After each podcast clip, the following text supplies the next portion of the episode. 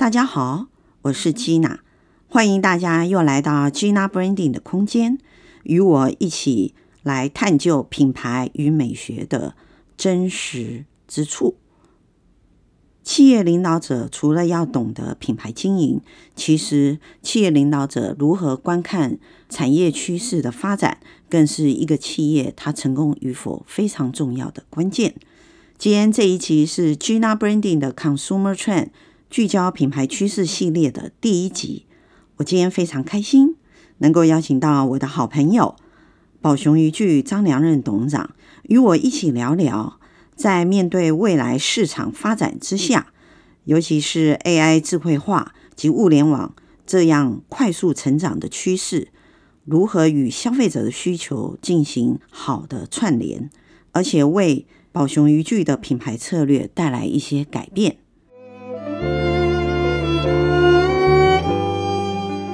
宝雄渔具是目前世界前三大钓具品牌，由张良任董事长创建及新生经营。一路走来，我们知道他除了创建了一个渔具的王国，其实他最重要的成功关键就是他如何看待渔具市场的发展，尤其是他跟随着消费者的脉络，如何去叹息、了解新世代钓友的需求。然后呢，协助组织，协助他的研发的同仁，共同研究出符合当下新世代消费者最需要的、最渴望要的钓鱼用具。在 Gina Branding 的系列中，我们今天和张董来聊一聊智能化、物联化的快速发展之下，钓具这样的产品，它会有怎样的改变？而面对新世代的钓友，我们要如何进行品牌的沟通？而宝熊在未来又有怎样的策略布局？接着跟我一起听听张董怎么说。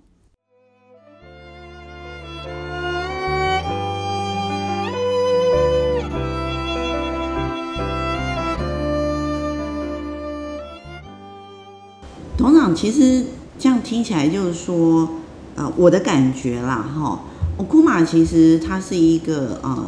未来有可能变成一个非常大的一个品牌大伞，然后下面有非常多不同产品属性的产品品牌，好，那最终它都会包包括在 Okuma 宝熊这一个品牌的大的下面，因为您刚才有提到有一个呢是包类嘛，哦，然后一个是特殊的这个。呃，游艇上面钓的，那未来的话，董事长会认为在因应哈，我们现在还是回来讲产品，因为因应物联网啊，还有数据这一些卷线器的发展，会不会有机会导入所谓 data 储存啊，或是您您觉得在您这个产业，卷线器有会会导入一些智慧化的功能吗？卷线器这边，当然我们有看到一个趋势是电动卷线器的慢慢在流行。嗯，那这个是有一点颠覆过去钓鱼的观念，然后因为过去钓鱼，尤其我刚刚讲的这种比较海上的钓鱼，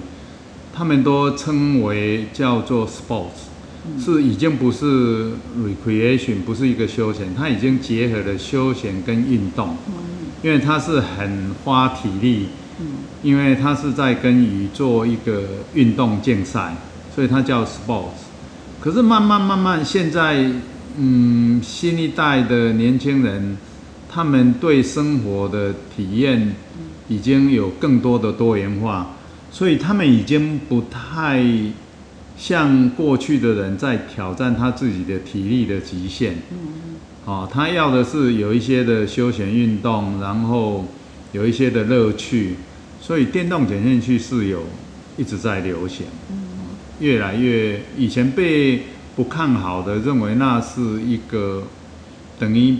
不是正派的钓鱼，那现在已经被被接受。另外还有一个是因为鱼的资源有慢慢在匮乏。所以，那大概他们钓鱼的方式在改变，钓鱼的种类在增加，所以可能这一些以前比较深的没有这办法钓的，因为线的科技的的出现，就调线它的它越来越细，越来越尖，越越强韧，嗯嗯，所以它就可以再钓更深的鱼种鱼的鱼场，哎、嗯，所以电动卷线就因此哦。越来越流行。那当然，宝雄现在也在开发这个电动的卷线器。是。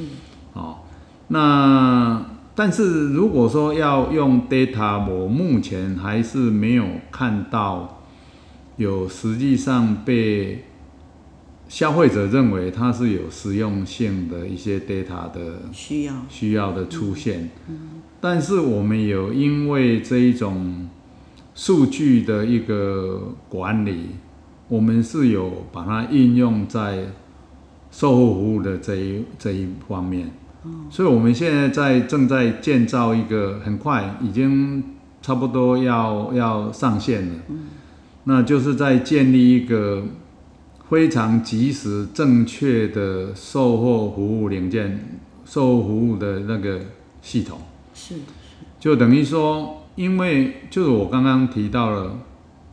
欧库玛有个好处，就是我们所有的产品大部分都是自己制造，只有极小部分是有委外制造，大部分都是自己制造，所以我们有建立很好的一个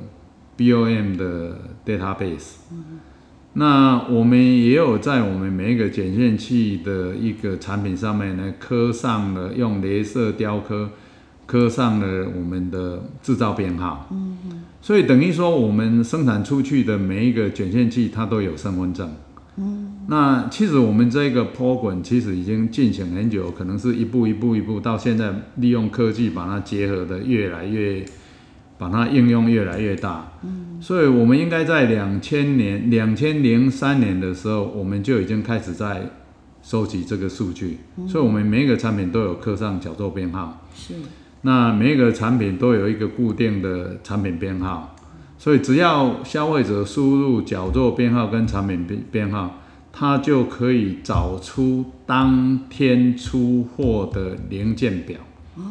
所有的在你这这个产品上面任何一个零件，在五年前、在八年前那时候，它的零件的编号。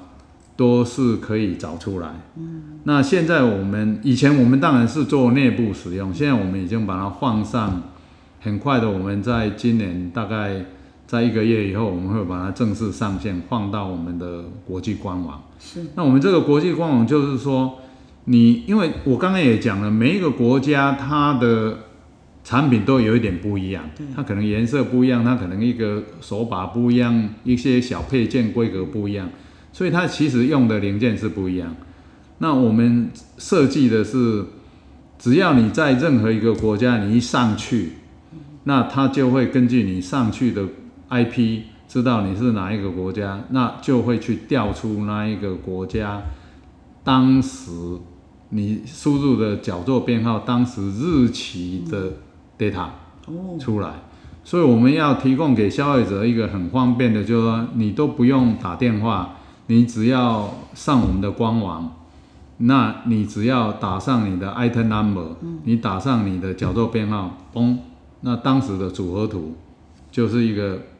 爆炸图，所谓的分解图就出现。那下面分解图就 index 到下面的 parts list，那 parts list 里面就有它的 parts number。所以你只要一点上 Part Number，嘣，就变成，如果以美国的话，就变成零件订单，嗯，那直接就可以到我们的那个我们的系统。嗯，那如果一些没有发那么发达，不要直接做 E-com 的，不不不不直接做 Shopping Cart 的，那你就可以变成 Email 通知到他们的 After Service 的 Department，去直接变成转成一个客户订单。是是。哦。所以这一些都是一些，当然现在，哦，一些科技的一些进步，那我们没有把它运用放在这个 After Service 的这个系统上面。是。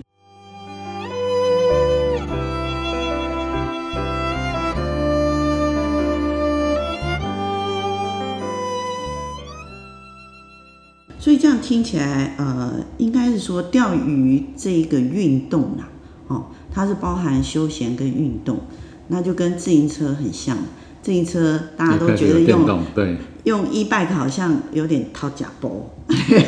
可是其实现在 e-bike 已经变成一个市场的主流。那当然，钓鱼基本上呃它的发展跟 e-bike 跟 bicycle 还是不太一样嘛。只是说，我想因应大家的需求不同，未来可能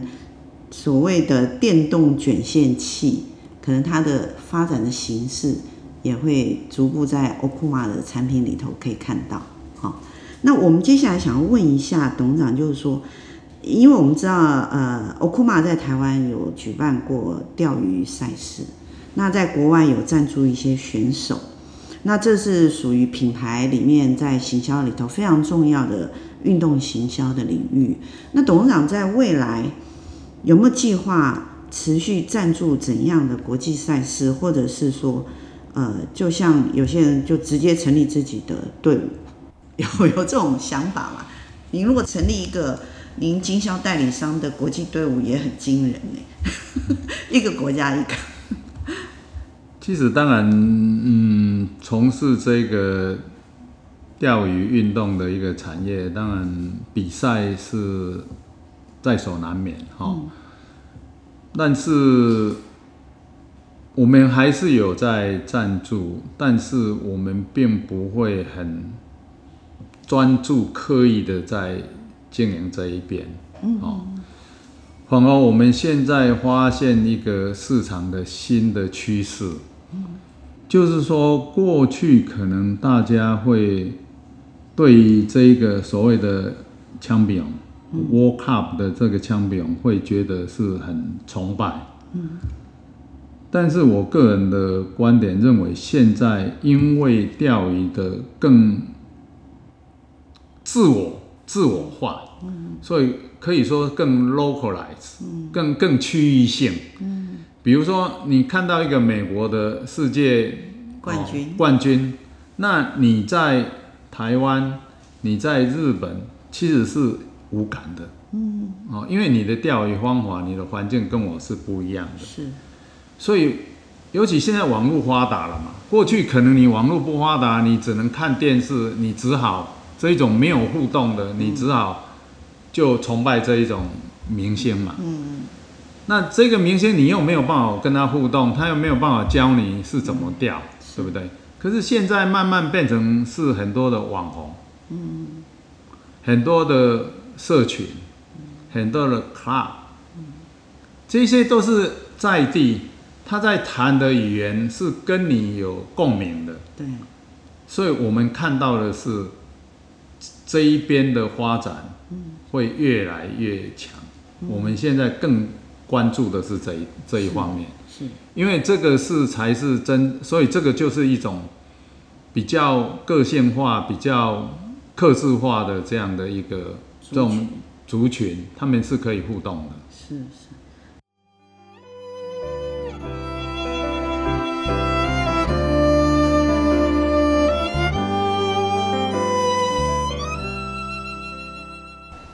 所以董事长未来呃，应该说现在啦，其实你已经在做区 localize 的 marketing，很应该有一段时间了哈，这样听起来两年吧，两年哈。所以对于所谓的呃呃 key person 哈，就是他的呃 keynote speaker，就是他的 KOL KOL 这一块的话，我想才是 Okuma 更在意的部分。对对。KOL 他不需要是一个，比如说全国的冠军，no，他只要他的理论，他的分享是可以被人家来讨论，人家觉得共鸣，嗯，你这样的意见，你这样的方法是让我有所启发的。他这他他们像这样的话，他们很容易，他说哪一个产品好。那大家就对对，是是是，不会很大的大卖，但是很它马上会有相当不错的量出来。是是，所以呃，未来 Okuma 应该会在各区域进行更多社群聚众的行销。对，所以我们现在在结合我们的各地的代理，嗯，那或者自己的公司也都在开始在培养互动，包括我们在台湾，嗯、最近这几年下来，我们也觉得也做得蛮蛮不错的。嗯。是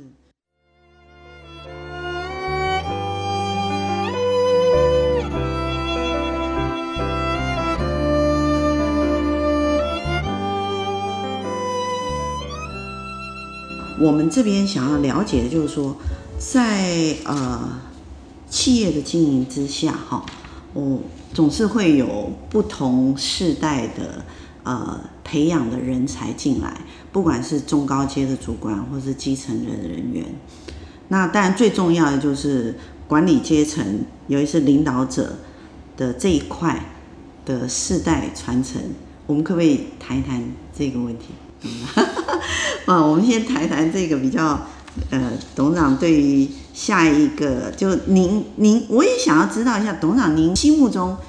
在创业者，因为董事长是一个创业者，董事长在创业者的历程当中，有没有什么人其实是你心目中的偶像？这一句这个问题，我好像从来没有问过。我自己也没有很清晰的，所以是我的偶像了哈。因为其实到处都在学，哦，那看看别人他到底怎么样在处理他们的接班的事情，嗯，当然别人的方法不见得可以直接就套用。到你自己的公司，不过还是都是可以也是参考。那真的是比较困难，虽然有的时候我觉得说，嗯，至少宝雄还是有一个不错的目前的状态，就是说各地的分公司或者说各个工厂都是有团队蛮独立的在经营。可是，在整个品牌、整个集团的经营方向。这一方面，当然，将来要如何的去继续把它发展的更好，是啊、哦，去延续，然后发展得更更好，如何的去培养？目前的确有一些的的困难，哦，那当然，就像很多的企业都先暂时都用比较。团队的一个接班方式，从台塑啦、鸿海，我我觉得这可能现在台湾的企业是比较可以看得出来的方向。哦，因为你如果说从现有的干部要去培养出一个能够完全像创业者这样的一个角色，的确是。不容易，因为可能有有你到底是不是拥有者的问题。比如说，我们其实创业者有的时候有个优势，就是说，你虽然你是比较辛苦在创业，但是基本上同时你也是公司的，等于是一个所有权。对那基本上你会比较容易的去做决策，来承担这一个风险。承担责任当然是承担责任。那也是能够去承担风险，那可能专业经理人他就没有这样的一个机会可以给他做这么大的一个一个挑战，是，所以会比较困难。他可能是一个失败，他就可能要下来下台。那可能你创业者，你可能可以三个失败，只要没有伤到公司的本，对，你你还是可以继续的在修正，是。哦，所以这会是我自己感觉，就是慢慢以前比较天真的说，那就找一个比我厉害的专业经理人，那应该就可以解决这个事情。后来发现，这个专业经理人真的是不好当，嗯，真的是不好当。那所以现在可能比较可行的是，当然还是要有 leader，嗯，那但是可能还是要需要一个好的经营决策团队。大家一起来讨论，嗯共同的来去承担这样的一个决策的一个责任责任。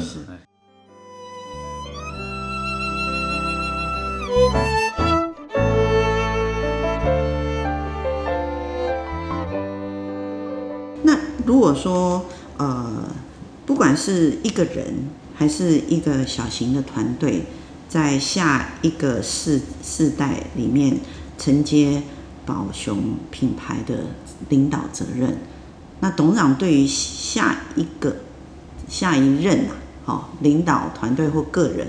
你的期许会是什么？如果期许只要有一个的话，第一个会是什么？因为你是创业者，对，创业者其实经营了三十年以上，已经不是我自己吃饭的问题。其实最重要的是建建营方向，是一个建营方向。比如说你自己的思维、品牌的方向、内部管理的方向，是。比如说把研发或者制造要带到怎么样的一个方向，要给什么样的资源，嗯，哦。那希望他们朝哪一个方向去走？到后来，我觉得方向还是蛮重蛮重要的。是，所以下一任的团队或是下一任的领导者，他最重要是要很清楚 Okuma 品牌要走的愿景。对，好，因为他给的其实是一个愿景啊。好，那我想。一定会很成功的，因为董事长一直都给自己很深的愿景往前走啊。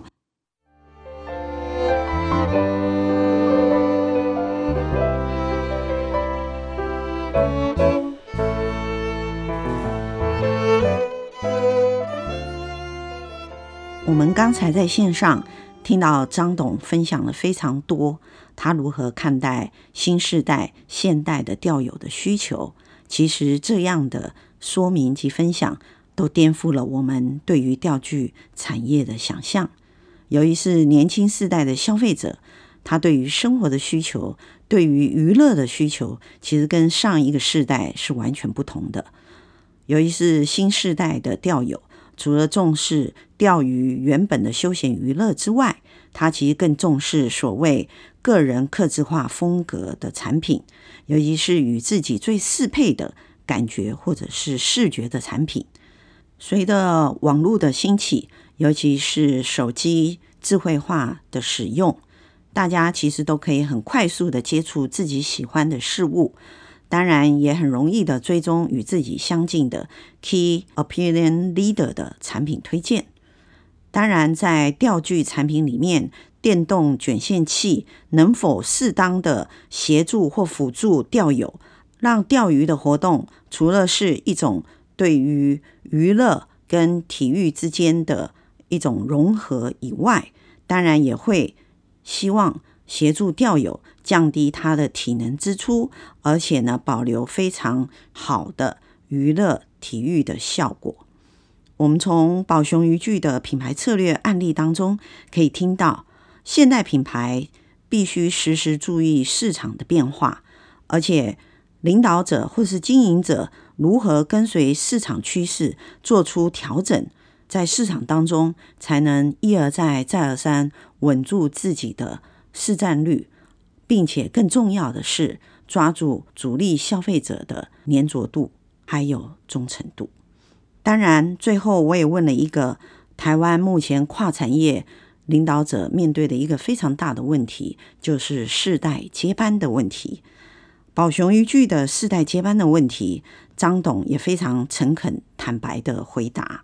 他们会将由一个团队共同承接来经营，并且借由团队的力量，给予宝熊品牌一个未来很深远的愿景。让宝熊的品牌在面对变化多端的市场上，可以因为团队的组织力量，共同接受不同的挑战，而且战胜所有的冲击。今天我们从宝熊张董的分享当中，我们其实学习到非常多，他观察钓友，还有了解市场变化，进而如何面对国际化策略的布局的想法。我们非常感谢张良任董事长今天在线上的分享，